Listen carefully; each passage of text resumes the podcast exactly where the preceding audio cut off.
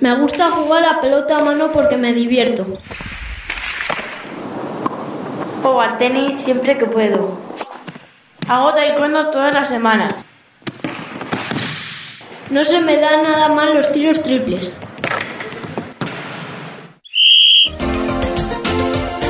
Practica deporte, hazlo por ti y por tu salud.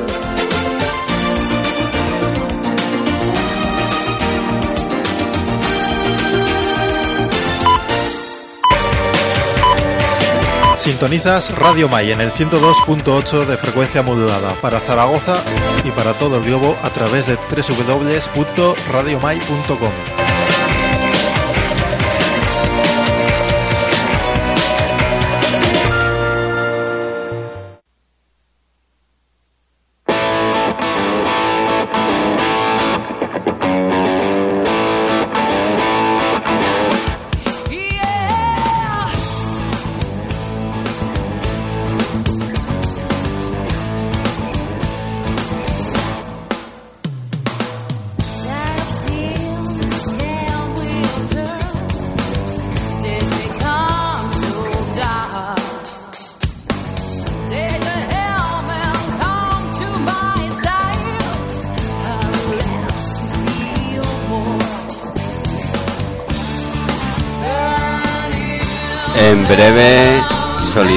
Online retorna en septiembre, el mes en el que realmente empieza el año.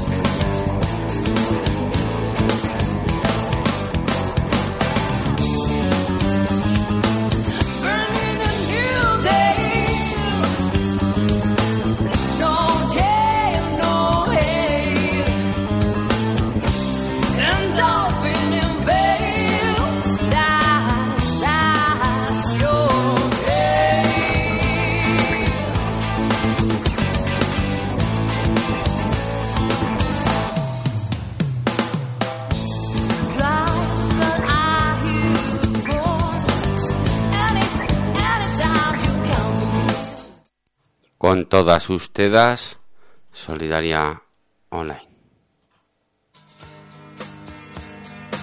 Bienvenidos a Solidaria Online. La vida no trata a todos por igual.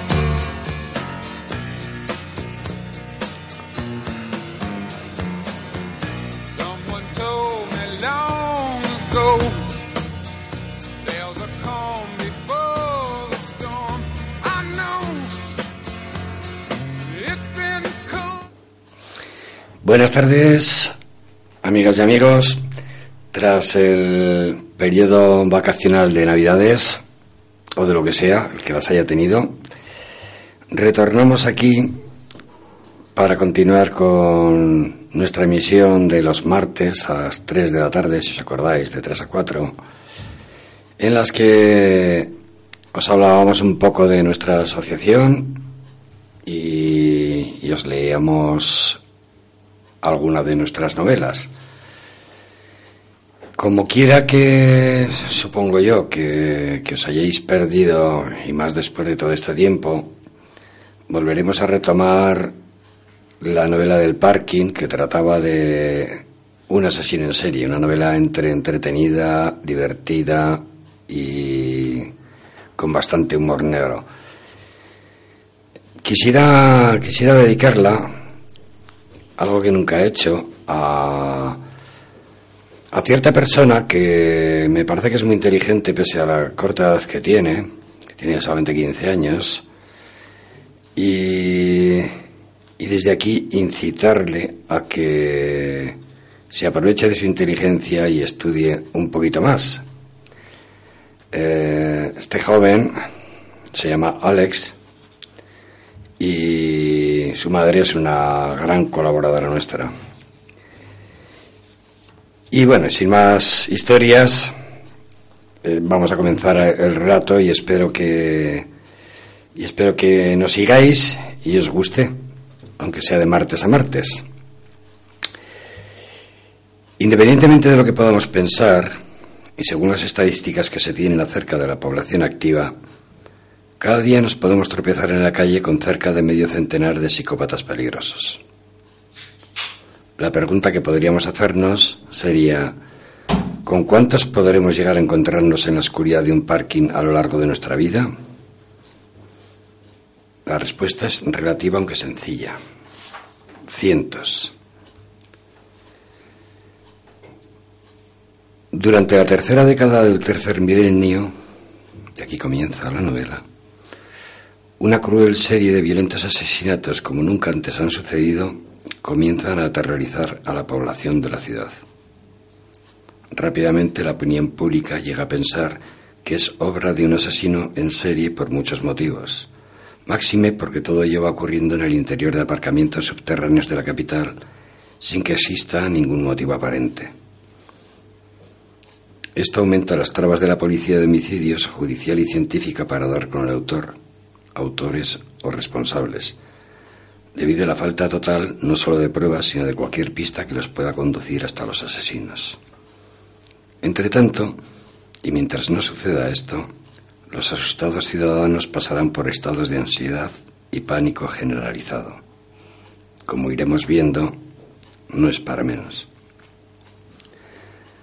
Tanto es así que la policía solo puede esperar a que el último asesinato que cometan haga que el más mínimo fallo los conduzca hasta los causantes.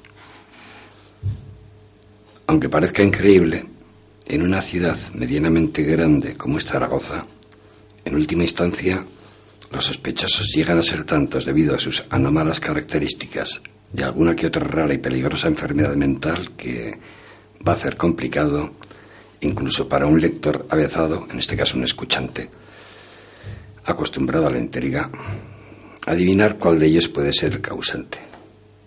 O, ¿por qué no dar una pista? Los causantes. Para poder facilitar sobre la marcha el hecho de ir sacando nuestras propias conclusiones, vamos a ir conociendo a los sospechosos uno a uno, tal como si se tratase de un juego de mesa. Alguno o algunos de estos que a continuación se detallan, bien podrían ser los asesinos. Eva y Sergio.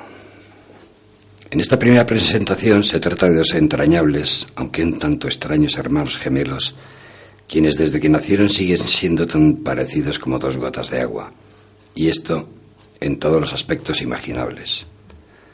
Dicha pareja, por circunstancias de la vida, al haberse quedado huérfanos muchos años atrás, ya que sus padres fueron brutalmente asesinados sin que jamás se localizara al asesino, viven juntos.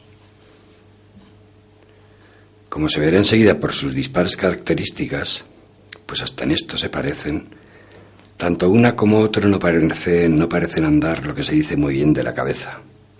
Raritos que son ambos.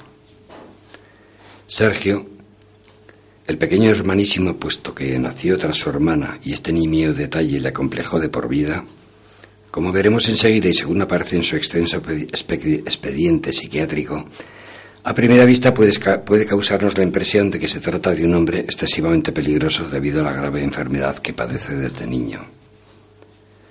Esta patología le causa repentinos y violentos cambios de humor que por lo normal paga con la persona que tiene más cerca. En este caso, dicha persona no puede ser otra que su propia hermana, ya que familiares y vecinos cuando pueden intentan eludir su presencia como a la peste. Debido a su anómalo comportamiento y sobre todo a recientes exámenes clínicos que ha tenido que pasar, amén de los acontecimientos que se han ido sucediendo a lo largo de las últimas semanas, en estos momentos, por consejo médico, se encuentra con un pie y medio a punto de ser ingresado en un hospital psiquiátrico especial para psicópatas altamente peligrosos. Algo con lo que su hermano no parece estar muy de acuerdo, puesto que considera que Sergio es tan normal como cualquier otra persona, incluida ella misma.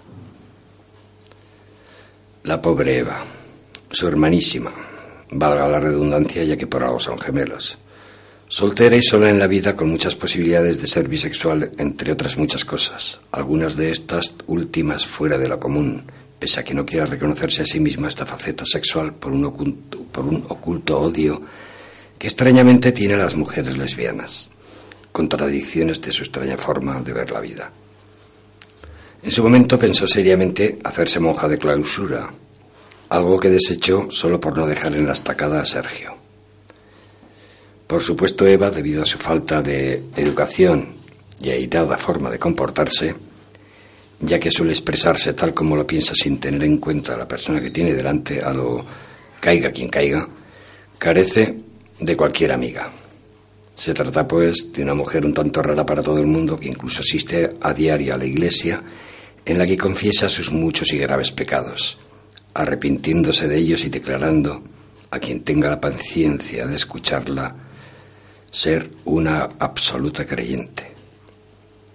En muchas ocasiones, al otro lado del confesionario, sin que el párroco se percate de ello, por hacerlo del modo más discreto posible, pero no por ello menos obsce- obsceno, rememorando algunos de sus encuentros sexuales con Sergio, llega a masturbarse sin ningún pudor en tanto no cesa de santiguarse con la mano que le queda libre.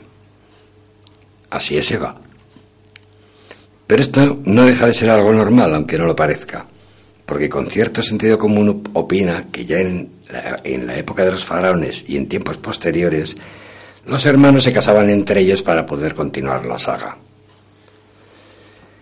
Eva también ejerce de ama de casa, y se trata de una mujer que desde la temprana muerte de sus padres intenta cuidar con verdadero amor y como una madre de su único hermano. Tal vez, aunque quizás no da la sensación de ser tan peligrosa como Sergio, apoyaría a este hasta el extremo de cometer cualquier locura, ya que, como hemos apuntado, desde muchos años detrás únicamente se tienen el uno al otro. Los siguientes de nuestra amplia lista son María Magdalena y un, psicológi- un psicológicamente débil, maltratado y enfermo marido que se llama Fernando. En esta ocasión diremos que se trata de un matrimonio lo bastante atípico, cargado de todo tipo de problemas, como para, al igual que todos los demás, ser tenido en cuenta en cuanto al relato de los hechos se refiere. En poco tiempo veremos que ella es una mujer de esas que se señalan como marimandonas y también que se muestra sumamente agresiva con su pobre marido, ya que en ocasiones se convierte en una, en una maltratadora que abusa de su enorme fortaleza. Pero quizás habría que romper una lanza a su favor y disculparla debido a los múltiples defectos que Fernando tiene. Aunque ella se encarga personalmente a diario de que éste no pueda olvidarlos. En cuanto a su marido, es un hombre alcohólico miserere que tiene ambos pies en el otro barrio. Un pobre ser humano que según su propia esposa debería de estar muerto hace tiempo. Esto último dicho desde el cariño que le tiene, porque se lo tiene, aunque en principio no lo pueda parecer. Fernando se encuentra cargado de un profundo complejo de inferioridad, cuando menos en lo que a su mujer se refiere, a la que por, mo- por motivos obvios teme igual o más que si se tratase del mismísimo diablo. Como veremos enseguida, no es para menos. El siguiente en la lista no es otro que un tal Félix Daroca. Se trata en esta ocasión de un hombre solitario y triste, pero también, aunque a primera vista tampoco, tampoco causa la impresión, de un psicópata muy peligroso. Peligroso hasta el extremo de haber cumplido condena por haber asesinado años atrás a dos chicas tras haberlas violado. Sádico hasta la crueldad, ambas tuvieron la mala suerte de cruzarse en su camino y de encontrarse, como vulgarmente se dice, en el momento y tiempo equivocado. Por un error judicial más que discutible, no se le pudo probar el asesinato de otra muchacha en el que, según la investigación policial, tenía todos los boletos. Defecto de forma, o algo así, alegó su abogado. En aquella ocasión la víctima no era otra que una de sus jóvenes vecinas de tan solo 19 años que se hallaba embarazada y que encontraron degollada en el interior de su trastero a escasos metros del parking. No fue violada y tampoco se encontró un móvil que no fuera el mero hecho de matar por matar.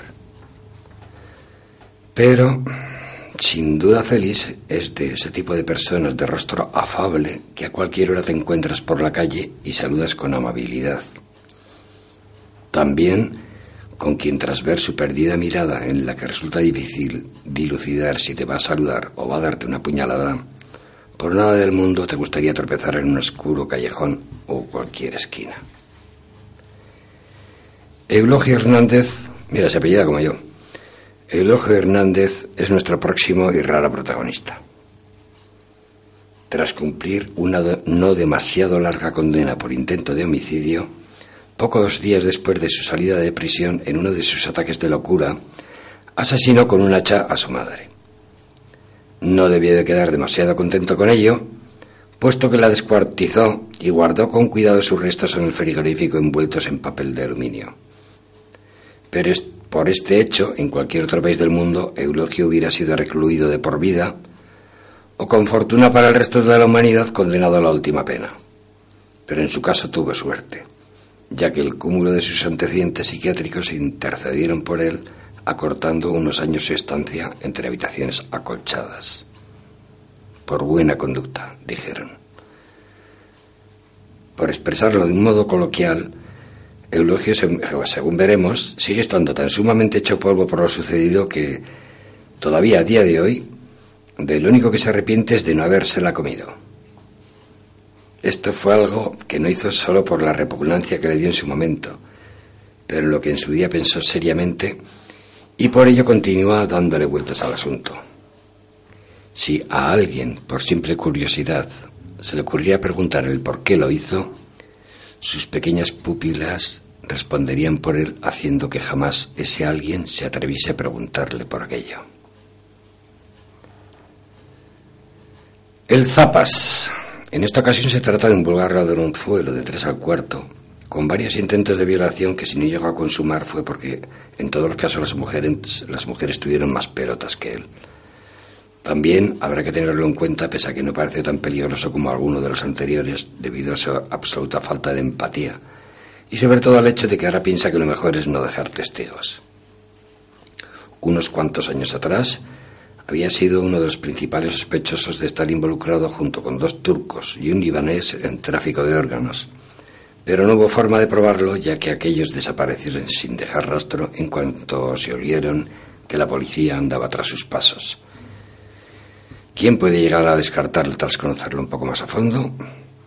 Semejante personaje puede ser capaz de realizar los hechos que a continuación se relatarán, ya que todos irán apareciendo de forma correlativa y el siguiente de la lista bien podría ser el Nando. Se trata de otro violador compulsivo que había cumplido condena por delitos contra varias mujeres. Un buen elemento, como se verá más tarde, y que por su forma de proceder se convertirá en otro de los principales sospechosos. De cualquier modo, por algún motivo no va a dar la impresión de ser el más indicado, aunque tal vez se deba a su manifiesta cobardía en esta relación de valientes hombres de pelo en pecho. Otro de ellos es Alejandro Martínez, pederasta y exhibicionista, a quien por lo visto, y al igual que otros, por algún oculto complejo le asustan las mujeres adultas. Pero a Alejandro no le sucede lo mismo con las niñas de corta edad a las que acostumbra a atacar sin miramientos tenga la edad que tengan, bien sea a través de las redes sociales o en persona. De esos pederastas que nadie sabe el por qué entran y salen de la cárcel como Pedro por su casa. Debido a ese temor respecto a las mujeres, para la investigación policial que surgirá a consecuencia de los hechos que relataremos, puede resultar posible que lo traduzca en brutales agresiones hacia ellas. Daniel Ors, otro quien, como la mayoría, como la mayor parte de los anteriores, también había cumplido una corta condena que no llegó a los cuatro años. El motivo fue por herir en los glúteos a varias mujeres con un punzón de picar hielo, a las que normalmente atacaba dentro de un patio e incluso se atrevía a hacerlo en el interior de un ascensor. A Daniel le gustaba y disfrutaba hasta quedar extasiado ver la cara de terror y, y dolor de las agredidas, quienes llegaban a pensar que realmente aquel loco las iba a asesinar. Algo que, sí, algo que sin lugar a dudas demuestra su extrema peligrosidad y agresividad sin límite. O cualquier otro lo bastante loco por descubrir. Bien sea uno de los policías, vecino, o el mitomentodo portero de una finca en una mezcla extraña de humor negro y sangre. En todo caso, si el lector, si el, lector, el escuchante, se muestra un poco sagaz, tal vez consiga descubrir quién o quiénes es el causante o los causantes de los brutales asesinatos. La historia comienza, como no, en la consulta del psiquiatra.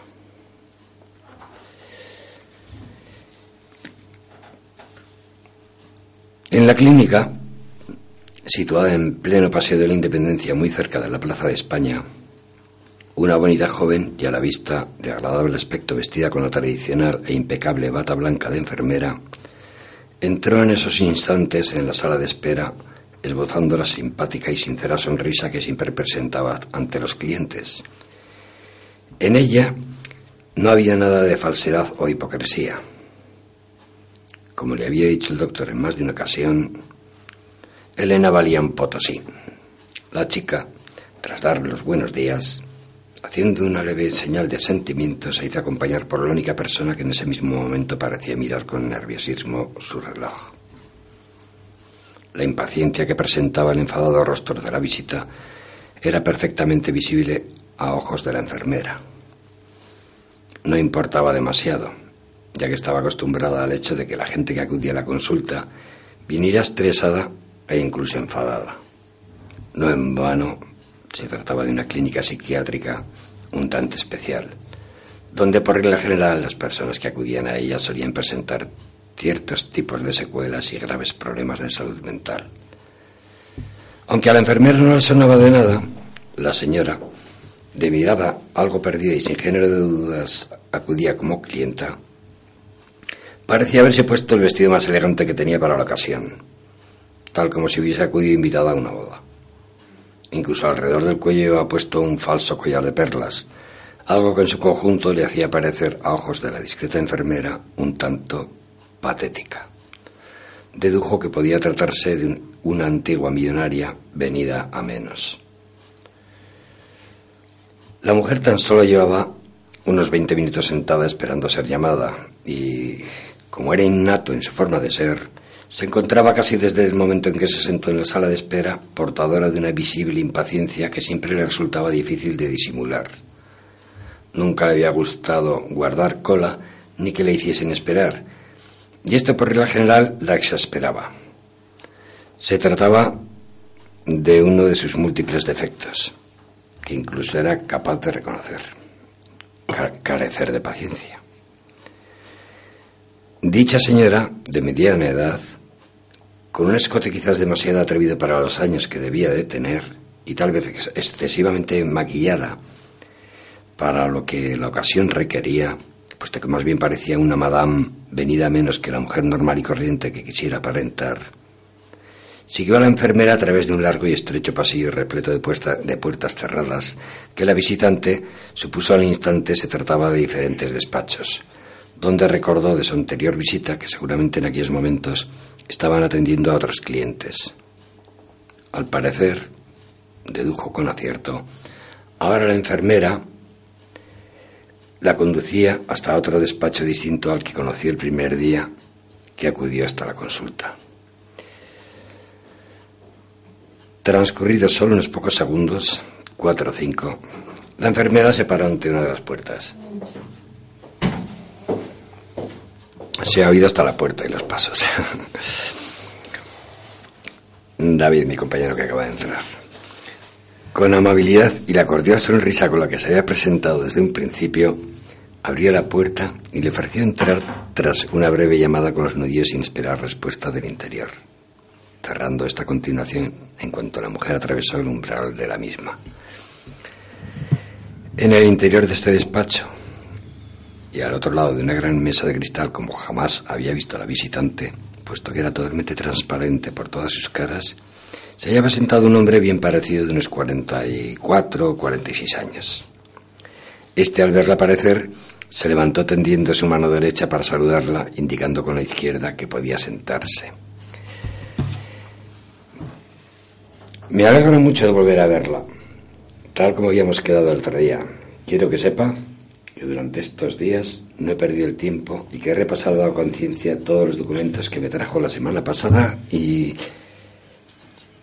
Y yo me temo que tendrá usted que perdonar lo que voy a decirle, doctor Suárez, porque hoy vengo muy cabreada. Lo interrumpió e intentó con la disculpa comenzar ella la conversación, puesto que le encantaba llevar la voz cantante fuera quien fuera el interlocutor, aunque en esta ocasión se tratase de un hombre que la atraía fuertemente y como la vez anterior hacía que, con perdón, se mojase copiosamente. Pero como puede imaginar, puesto que le habrá pasado a usted más de una vez, no llego a comprender en absoluto las terminologías médicas que suelen emplear casi siempre ustedes, los médicos, por lo que le agradecería que me hablase en cristiano, sea, con claridad, porque soy de las que le gustan las cosas claras y el chocolate espeso, ya sabe. No puede hacerse usted una idea de lo harta que estoy de escuchar tanta palabrería técnica y no llegar a comprender ni jota. Y créame, si le digo que siempre que sucede me encuentro literalmente de esta mierda hasta los mismísimos cojones. Exclamó finalmente para asombro del doctor, ya que hasta ese mismo instante le había dado la impresión de, que se trataba de una persona agradable y educada. Ahora parecía que se había quitado la careta y se presentaba tal cual era, excesivamente vulgar. La mujer, este se fijó por primera vez, ya que no solía darse cuenta de detalles, de detalles que consideraba nimios. Hoy lucía una larga melena negra que por el paso de los días a la legua se notaba teñida, puesto que las canas que comenzaban a asomar eran evidentes, algo que por estética femenina exigía que necesitase de forma urgente pasar por la peluquería, porque parecía la madrastra de Cenicienta, o peor aún, Curela de Vil de 101 dálmatas.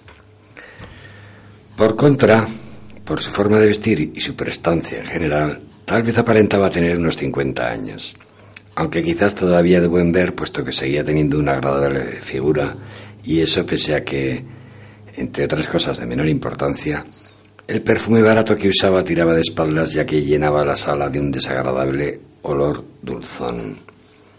Por otro lado, pese a ser algo bajita, no era para nada obesa, ya que, naturalmente, este detalle el doctor lo ignoraba. Hacía ejercicio regularmente y seguía una estricta dieta tomada de algún lugar de Internet.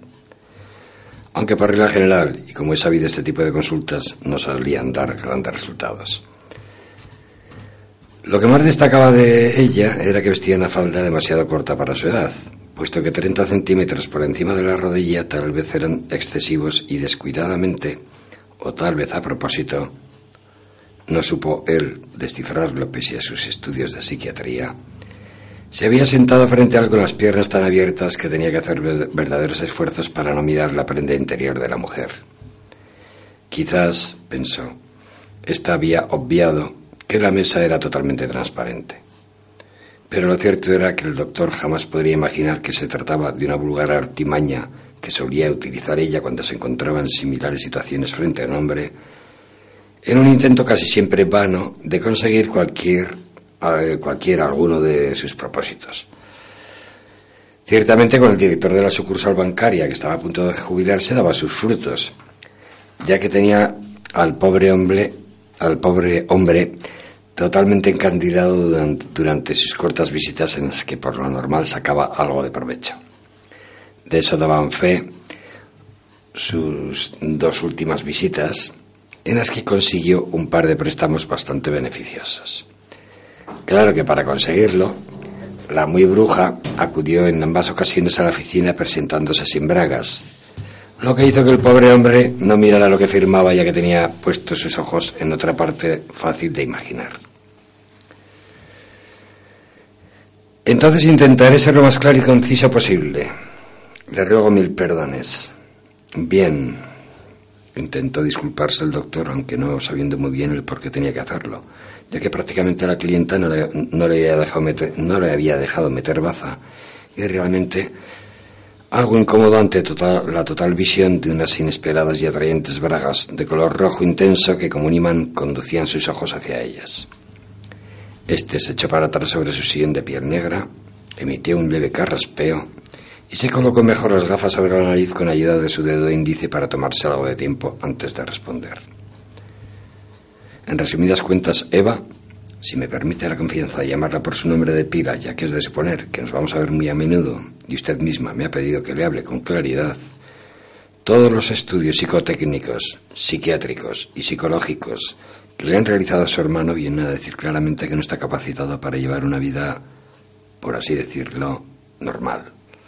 Con lo cual, el primer psiquiatra que trató, a Sergio y ordenó los tratamientos que debía de seguir, tengo que decir que a mi modo de ver, con excelente profesionalidad y por supuesto buen criterio, ya dejó claro en uno de sus consejos que el paciente debía, en su opinión, ser recluido en un centro especial, aunque yo no puedo asegurar que tenga que tratarse de un tratamiento definitivo, dado que me tengo que guiar por la argumentación que me dejó el otro día.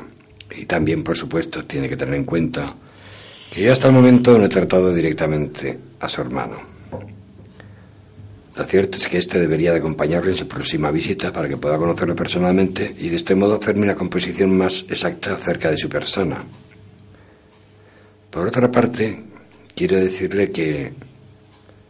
Continuó diciendo, echando un vistazo al expediente que tenía sobre la mesa. Tengo el deber, como profesional, de recordarle que, entre otras cosas, su hermano sufre de una extraña obsesión. Seguramente, y tal como hace constar aquí, es algo que, parece que padece desde su juventud, donde llegó a agredir en repetidas ocasiones a su propia madre y, por lo que veo, incluso en alguna, en alguna ocasión a usted misma. Quizás la enfermedad la, la padeciera desde niño, pese a que me resulta un tanto, un tanto extraño o tal vez durante su adolescencia. Y permita que le lea textualmente lo que me llegó ayer por correo electrónico. Psicosis progresiva y posible, posible odio persistente hacia el sexo femenino. Este estudio continúa diciendo que posiblemente sea consecuencia de algún trauma sucedido durante su niñez, o vaya usted a saber. Dado que este último apunte se trata de un dato que usted misma facilitó al anterior psiquiatra y carecemos de posteriores estudios. Para finalizar, decirle que esto es solo el comienzo de otras muchas patologías adversas que, como bien sabe, también vienen reflejadas en el informe. Vamos, doctor, que lo que me está insinuando es que tengo que meter a mi único hermano en un manicomio. Y eso es exactamente lo mismo que me han dicho en anteriores ocasiones. Yo acudido a usted porque tenía la esperanza de poder oír otro tipo de diagnóstico por su parte, de consejo, no sé, en pleno siglo XXI tiene que existir algún moderno medicamento que sirve para su curación o algo así. Dijo ella subiéndose un poco más la falda y abriendo todavía más las piernas si ello era posible, haciendo que el doctor se sintiese por momentos más incómodo. A estas alturas, se dijo, la mujer debía de saber perfectamente que entre ambos solo existía un cristal transparente. Con el fin de solucionar semejante visión y poder concentrarse en su trabajo, cogió varias carpetas que tenía apiladas a su derecha repartiéndolas sobre la mesa. De este modo consiguió ocultar de su vista de cintura para abajo a la mujer. Pues quiero decirle que lo siento de veras, porque desafortunadamente es lo que hay. No voy a crearle esperanzas con expectativas falsas a corto o medio plazo. Ni la voy a engañar tergiversando los hechos, puesto que coincido por completo con todos los estudios y conclusiones a los que han llegado y que le han realizado al paciente. A su hermano, quiero decir.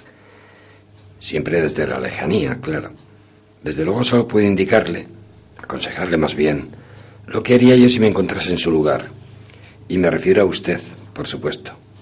Pero que le conste que no soy la persona más adecuada para ofrecerle otra alternativa, puesto que eso dependería en todo caso del arbitrio de un juez, que es quien debe de dictaminar en última instancia si Sergio debe de ser ingresado o no.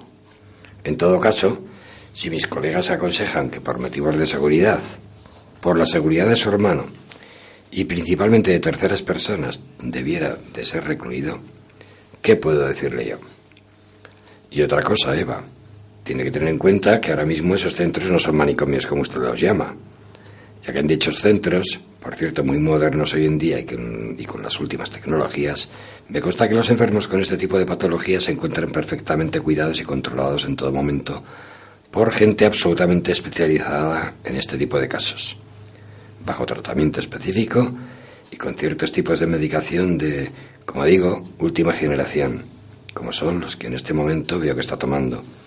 En resumidas cuentas, lo que vengo a decirles es que puedo asegurarle, sin temor a equivocarme, que los pacientes se encuentran muy bien atendidos y sobre todo, y que quede claro que esto es muy importante, vigilados. A día de hoy, Los hospitales psiquiátricos no son lo que eran hace 50 años ni mucho menos. Quiero hacer redundancia en esto para que usted lo entienda. Pero ahí le darán electrochoques y he oído decir que en ocasiones llegan a dañar el cerebro y que incluso pueden resultar muy peligrosos para el que los reciba hasta el extremo de volver tonta a una persona. Respondió ella, cerrando de golpe las piernas, bastante molesta al darse cuenta de que el doctor hacía caso omiso a la reiterada insinuación de sus encantos. Respecto a lo que comenta de los electrochoques, intentó de nuevo volver a sonreír un tanto forzadamente el doctor, pero con toda la amabilidad que le era posible al escuchar el término que ella había empleado. Pues estaba acostumbrado a que algunas personas normalmente se comieran a la letra C de tan difícil expresión. Le puedo garantizar, continuó, que hoy en día se hace uso de ellos extrañamente y sobre todo en casos extremos, o sea, en contados casos, casi siempre dependiendo de la agresividad que presente el paciente, o por otro tipo de motivos que no vamos a enumerar en este momento, ya que pueden llegar a ser demasiados, por lo que no es, digamos, una costumbre. Por otro lado, lo cierto es que su hermano Sergio tiene una zona del cerebro bastante afectada, según lo que dice el último escáner, de lo que se deduce que Sergio jamás podrá conducirse de un modo absolutamente normal. Tampoco es que resulte altamente preocupante, ya que cada persona es como es y vive su propia vida. Entonces, según su criterio como médico especialista, ¿qué es lo que se puede hacer? Preguntó, meciendo en ese instante su mano derecha bajo el sujetador para rascarse un pecho sin demostrar ningún pudor, más bien al contrario. Bueno, se removió el doctor incómodo sobre su sillón al otro lado de la mesa, algo que le sucedía con frecuencia cuando debía dar consejos que al mismo no le agradaban, principalmente por no estar totalmente convencido.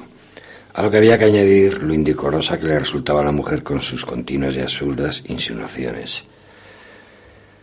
Al parecer su hermano, y le aseguro que por cuestiones de tacto deferencia hacia usted, llámelo como quiera, ya que no deseaba sacar este tema, está obsesionado con ese pequeño detalle de cortar la cabeza a los animales que caen en sus manos.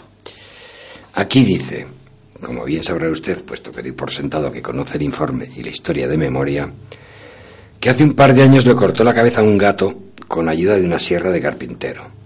Y esto sucedió tras torturar al pobre felino salvajemente. Y que hace un par de meses al perro ese que tenía desde hacía un tiempo, por lo que veo se trataba de un pequeño caniche, Vaya por Dios, exclamó dando una palmada sobre la mesa con el único fin de dar algo más de énfasis a sus palabras. Le hizo exactamente lo mismo que al gato y luego tiró la cabeza al patio de luces.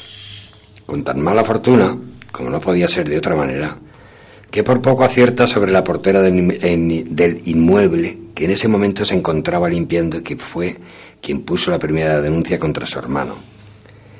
Es fácil imaginar que la mujer se debió de llevar un buen susto. Y estos hechos son bastante graves hoy en día como para que estén incluidos en el Código Penal, aparte de que, como comprenderá, dice muy poco en favor de las actitudes de su hermano. Como he apuntado antes, a la hora de firmar o no su reclusión en un centro psiquiátrico.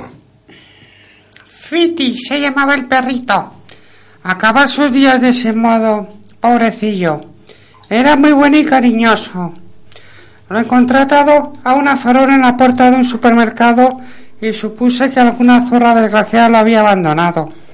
De la casualidad de que al día siguiente vi uno igual en una fotografía, pero a este sí, sí lo buscaba su dueño. Se lo regalé a mi hermano para celebrar su último cumpleaños. Ahora va a hacer un año, con el único fin de que le hiciese un poco de compañía porque el pobre Sergio, que yo sepa, no tiene ni un solo amigo.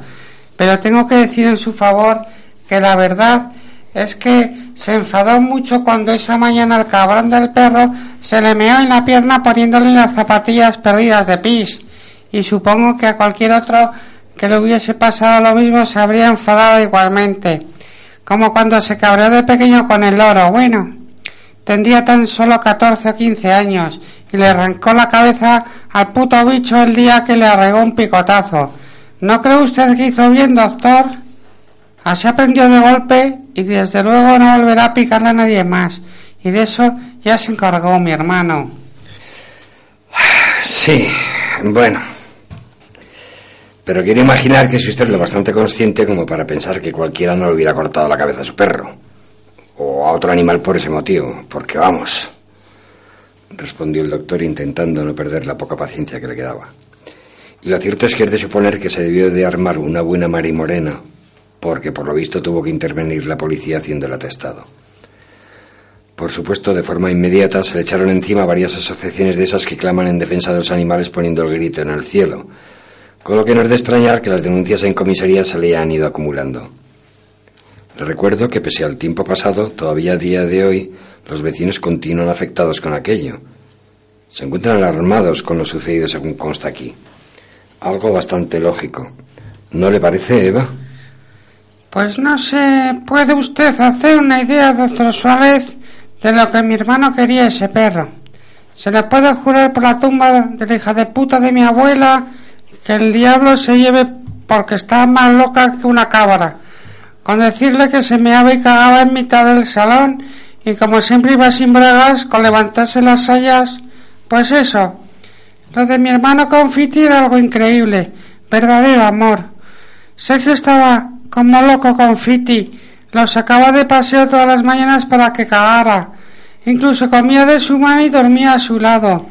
Se pegaba todo el día jugando a tirarle la dichosa pelotita, aunque a veces esta tontería le servía de excusa a cualquier vecina para llamarle la atención. Y claro, mi hermano acababa enfadado y repartía hostias a diestro y siniestro. Respondió encogiéndose hombros con cierto aire compungido. Hacía bastante rato que se había colocado en una postura menos sensual, ya que había dado por sentado que el doctor no le hacía el menor caso porque por fuerza tenía que ser homosexual. Puestos a imaginar, imagine lo que podría llegar a hacerle a alguien a quien no quisiera con tanto cariño. Y además, según sigo observando aquí, continuó el doctor Suárez abriendo los ojos simulando un asombro que en realidad, no sentía. Conduce en vehículo en su trabajo habitual y le aconsejo que esto es algo que debería dejar de hacer, porque Eva, con la medicación que toma, no está en absoluto en condiciones y no logro comprender cómo no le han retirado el carné, ya que está ejerciendo un trabajo muy peligroso dado lo muy limitado de sus facultades. Pero es que mi hermano se gana la vida conduciendo esa furgoneta. Creo que es mensajero de paquetería algo parecido. No lo sé muy bien, ya que apenas hablamos, salvo en la cama o las comidas, y nunca me comenta nada acerca de su trabajo. Pobre Sergio, con lo buena persona que es y de pequeño parecía tan normal. Ahora que lo pienso, y para que vea que soy totalmente sincera, tal vez sí que algunas veces se portaba de una forma un poco violenta, porque chica que veía, chica la que pegaba. A veces incluso con un palo en la cabeza, pero vamos, tampoco nada grave, son cosas que suelen pasar todos los días entre críos, ya sabe. Sí, ya vea, respondió moviendo la cabeza el doctor ante los argumentos de la hermana del paciente, ya que estaba deseando que aquella visita acabara cuanto antes. Le daba la impresión de que la genética en esa familia les había jugado una mala pasada. Y aquí dejamos el capítulo 1 de Eva y Sergio y pasaremos al capítulo 2, donde conoceremos a nuestros siguientes protagonistas, que son María Magdalena y Fernando. Se encontraban en el otro extremo de la ciudad, dentro de un viejo y destartalado piso del casco antiguo, donde la mayor parte de los vecinos, normalmente cívicos y educados, por cierto, acostumbraban a dejar sus basuras en mitad de las calles, aunque a veces no se molestaban ni en ello, y tiraban todo tipo de porquerías desde lo alto de los balcones. Si te descuidabas, podía caerte encima hasta un gato que algún desaprensivo lanzaba desde cualquier sitio. No, no es una simple exageración. Esas calles existen en, ciertas zonas de muchas ciudades. Doy fe de ello. Se trataba, pues, de uno de esos tranquilos barrios, donde los vendedores de droga pululaban tan a sus anchas que incluso tenían otros dromedarios, dromedarios subalternos control- controlando cada esquina de las calles para dar su aviso cuando hacía acto de presencia la policía y también lugar de disputa de cada farola por parte de las decenas de prostitutas que ofrecían sus servicios a cualquiera que los necesitase. Evidentemente con estas no existía ningún peligro de ser mordido en parte alguna del cuerpo, al estar todas ellas desdentadas a, a causa del consumo de drogas. Un peligro menos. Pues a menos, valga la redundancia, que te muerda un perro, no te podrán contagiar la rabia, llegó a comentar alguien. Pero volviendo a nuestros actuales y simpáticos protagonistas, la preciosa y esbelta, cuando menos según opinión de ella misma, María Magdalena, giró su cuerpo todo lo que le era posible de la cintura para arriba, puesta de pie desde su lugar en la maravillosa, limpia e impecable cocina de poco más de tres metros cuadrados, donde cucarachas, moscas y otros asquerosos bichejos de difícil catalogación convivían en pacífica armonía por paredes y suelo, por encimera y restos de muebles, también por platos y cubiertos sin lavar desde muchas semanas atrás. Para que continuara estropeando los estómagos del escuchante, si incluso había insectos paseando por el techo, algunos de ellos aplastados meses atrás por una vieja revista o por la propia mano de nuestra genial amiga María. En fin, lo cierto era que si no había más insectos, se debía a que un par de cien pies y otro par de bichos raros con antenas enormes en la cabeza utilizaban a los primeros como aperitivos. De hecho, en ese mismo instante uno de ellos llevaba entre sus fauces a una enorme cucaracha que se debatía entre la vida y la muerte sin posibilidad de escapatoria. No podía imaginarse, o sí, si contamos con una imaginación desbordante, un piso más sucio y desastroso en el que había que hacer verdadera fuerza con los pies para poder levantarlos al dar el siguiente paso, ya que a veces se quedaban las zapatillas de andar por casa pegadas al suelo. Pero rompiendo una lanza en favor de los propietarios, o sea, de María y Fernando, la verdad era que todos los pisos de los alrededores presentaban similar, o si cabe, peor aspecto.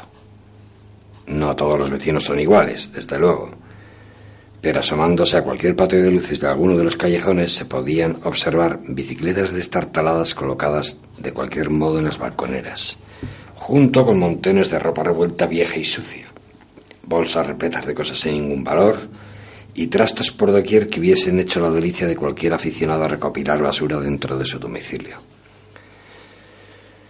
En verdad daba la impresión de que todo el vecindario era poseedor del síndrome de Diógenes. Pero mm, aun con todo y con eso, que es quedarse demasiado corto, y para no hacer vomitar al escuchante con otro tipo de marranadas, como por ejemplo las cagadas de perros y gatos sin recoger, de esas que cuando las pisas te produce el efecto de que has aplastado una maloriente mierda que te acompañará durante un buen rato,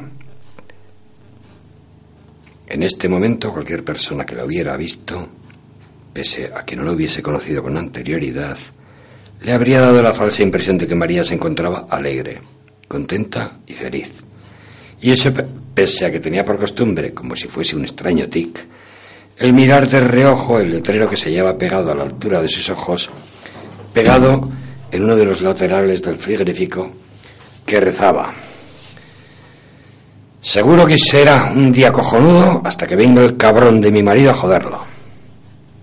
Dicho el letrero, como se cae de cajón tergiversando algunas palabras, lo había copiado de algún sitio y colocado ella misma dos años atrás después de tener una fuerte disputa con el susodicho, acabando la misma como solía ser habitual entre ambos. Lo cual, lo único que quiere decir es que María le atizaba unos cuantos y tremendos sartenazos en mitad de la cabeza, una de sus, arma- una de sus dos armas favoritas, puesto que la otra era una enorme sartén de esas que se utilizan para hacer ranchos en el campo, y que la mayor parte de las veces conseguían abrir anteriores heridas. El pobre Fernando tenía tantas heridas de guerra, viejas o nuevas, que en diversas zonas de su cuero cabelludo jamás volvería a crecer el pelo, tal como si hubiese sido pateado por el caballo de la tira, o por un elefante en una cacharrería en la que se había convertido su casa. María hasta ese mismo instante había estado disimulando como que bailaba, siguiendo un compás imaginario extraño mientras canturreaba de forma agradable y repetida una canción. En tanto parecía vigilar despreocupada echando un, vistado, echando un vistazo a los fuegos de butano que en ese momento se hallaban encendidos. En uno de ellos, colocado quizás con poco talento, pues que, puesto que estaba al máximo de su potencia, calentaba una olla con cuatro dedos de algo similar a sopa aunque ningún cocinero que se preciase de serlo pudiese llegar a adivinar de qué se trataba, y de la que emanaba un fuerte aroma a ave creen.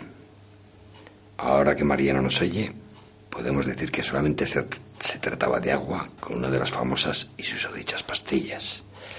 En el otro había una humeante sartén con un poco de aceite de girasol, una docena de veces recalentado y por descontado algo negruzco, dispuesta para depositar en ella unas cuantas pechugas de pollo malorientes que llevaban en el frigorífico más de un par de semanas y que tenía preparada sobre la encimera junto con unos ajos pelados recién troceados que, como otras veces, había conseguido hurtar la mañana anterior en el súper.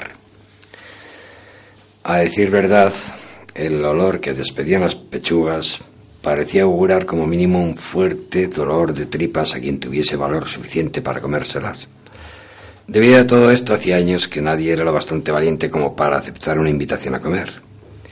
Porque habría que añadir que no hubiera habido ser humano, por muy hambriento que se encontrase, que osara comer en semejantes platos y pegajosos cubiertos llenos de restos de algo similar a podridos granos de arroz y pasta de lentejas. Seguramente la culpa de esto último y rompiendo una primera lanza en su favor, en favor de María, ya que Fernando no daba un palo al agua, era que carecían de máquina lavaplatos. Y, como hemos visto, a María no se le daba bien el tema de la limpieza como tampoco el de la higiene personal. Muy, muy calurosa y pulcra, ella, pese a que solía ducharse demasiado a menudo, tal vez un par de veces al año por no caer en la exageración de llamarla guarra, Llevaba puesto un albornoz por toda prenda que seguramente en su día tal vez había sido blanco y que olía a mil demonios. Aunque ahora, tras cuatro o cinco años sin conocer la lavadora, casi nadie podría adivinar si realmente ese fue su color original. Eso sí, a menos que uno de esos laboratorios que se encuentran altamente especializados en ADN y tonterías por el estilo, pudiesen corroborar este pequeño y descolorido detalle. María no era gitana, ni mulata siquiera. Y para no caer en absurdos racismos, diremos que al menos lo parecía pese a ser más blanca que Pepe Leche. Aunque lo cierto era que por la roña que invadía su cuerpo podía pasar por una, por una rolliza mujer mozambiqueña. Con decir que cada vez que subía en autobús o un tranvía repleto de viajeros, la gente se empujaba hasta poder alejarse lo suficiente de ella al darse cuenta de que era la única causante del terrible dolor que inundaba el compartimento, con un gesto de su se secó el sucio sudor de la frente que le discurría por el cuello, deslizándose hasta el canalillo de sus amplias ubres, en el que desde hacía rato un par de molestas y verdes moscas estaban haciendo su agosto incordiándola. María estaba tan cabreada que deseaba que alguna de ellas cayera en la sopa para que dejaran de molestarla. Al fin y al cabo, se dijo con una sonrisa, solo significaría una fuente más de proteínas. La buena de María en ese instante sintió que notaba una fuerte picazón, sobre todo en sus partes más bajas, y seguramente consecuencia de las ladillas o de los piojos que portaba en absolutamente todos los rincones peludos de su cuerpo. Estos eran casi tantos como los que posible llevaría un, un orangután, con perdón de tan noble animal, rascándose con desgana una axila, el pubis, y luego hizo lo mismo con los dedos del pie derecho que asomaban a través de unas viejas y sucias zapatillas, aprovechando la ocasión, al estar un tanto inclinada, para dejar salir un sonoro pedo que por fuerza debió de oírse en medio vecindario. En estas putridas ocasiones, en las que dejaba en la cocina un asqueroso aroma dulzón de pura mierda, graciosamente solía decir que acababa de indultar a un preso, riendo acto seguido a mandíbula batiente. A decir verdad, la forma de ser de María resultaba un tanto cómica y tomada con una cámara oculta, hubiera dado el pego como un YouTube de esos. Y aquí, amigos, eh, lo vamos a dejar hasta el martes que viene. Espero que, que os esté entreteniendo esta novela. La verdad es que, como ya he dicho en, una- en alguna ocasión, todas las novelas que solemos escribir, pues eh, tienen que resultar por fuerza entretenidas, porque yo mismo cuando las estoy escribiendo me río, otras veces me excito, otras veces me cabreo. La cuestión es que no- nunca me dejan indiferente, ¿no? Porque claro, una novela, yo creo que cualquier novelista la va, la va escribiendo sobre la marcha sin saber cómo va a continuar y mucho menos cómo va a acabar. Entonces eso mm, suele hacerla más interesante. Y ahora os voy a dejar con mi compañero David, que creo que os va a comentar eh, alguna cosa de nuestra asociación que ha sucedido durante este último mes, o estos últimos dos meses, porque julio y agosto la verdad es que para nosotros han sido catastróficos prácticamente en todos los aspectos, pero bueno. Y creo que nos, nos han invitado a alguna asociación a algo. Bueno, yo me parece que os va a comentar algo en los próximos cinco minutos.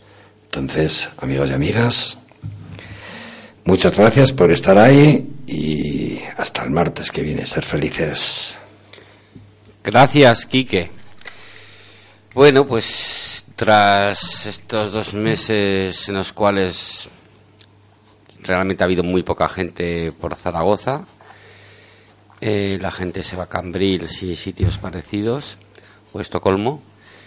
Eh, no obstante, nosotros hemos seguido gestionando todos los perecederos y no perecederos en cuestión alimenticia para las familias con las que trabajamos y estudiamos su situación para echarles una mano, sobre todo en las dos grandes gestiones que realizamos, que son los alimentos y la ropa,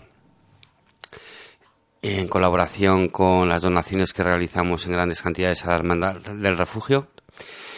Y aparte de eso, eh, lo que es la, Asociación de, de Comerciantes del Centro, eh, está recogiendo, está realizando una recogida de material escolar que repartiremos a los niños de estas familias con las que trabajamos y seguimos muy de cerca. A su vez, también les comentamos que hemos, o estamos ya, está ya habilitado un, un local un gran local ahí en- con dos secciones en el barrio de San José, en calle La Huerta 1, que es, boca- es, per- es perpendicular con Zaragoza la Vieja, en el barrio de San José, donde se encuentra por una parte una zona de rastrillo solidario con artículos más pequeños y luego otro local contiguo que, que tiene ya muebles y cosas ya más voluminosas.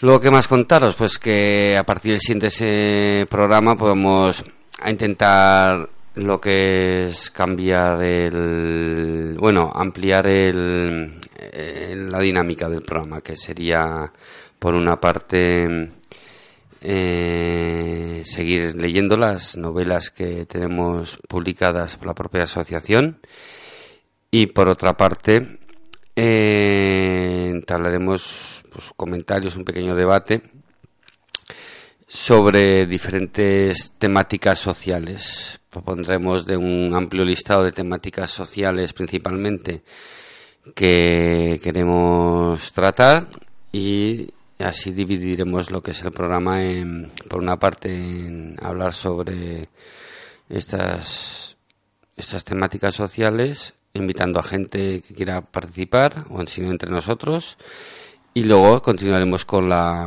con la lectura de, diferentes libros, eh, en este caso el del parking, y luego continuaremos con otros. Y bueno, yo creo que con esto eh, más o menos pues podemos dar por finalizado y actualizado lo que son las noticias frescas que hemos tenido en, en este verano, que hemos continuado con la labor social. Y bueno, ya descansaremos algún domingo para ir a los galachos de Huslibol. Eso sí, por la tarde, por la mañana hay que hacer cosas. Bien. Y ahora os dejaremos. Bienvenidos a si- Solidaria el archivo con, con un grupo llamado El Quinto Elemento para despedir el programa y que es un grupo zaragozano de rock y espero que os guste. El Quinto Elemento. ¿Nos hacemos unas pajillas? ¿Nos hacemos unas pajillas? 10, 9, ignition sequence starts. 6, 5, 4, 3, 2, 1, 0. All engine running.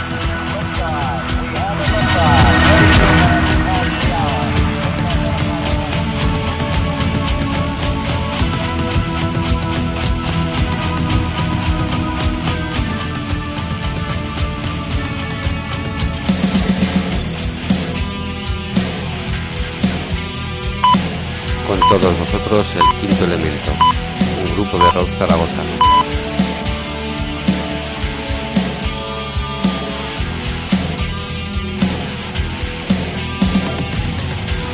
Un sueño que me alejó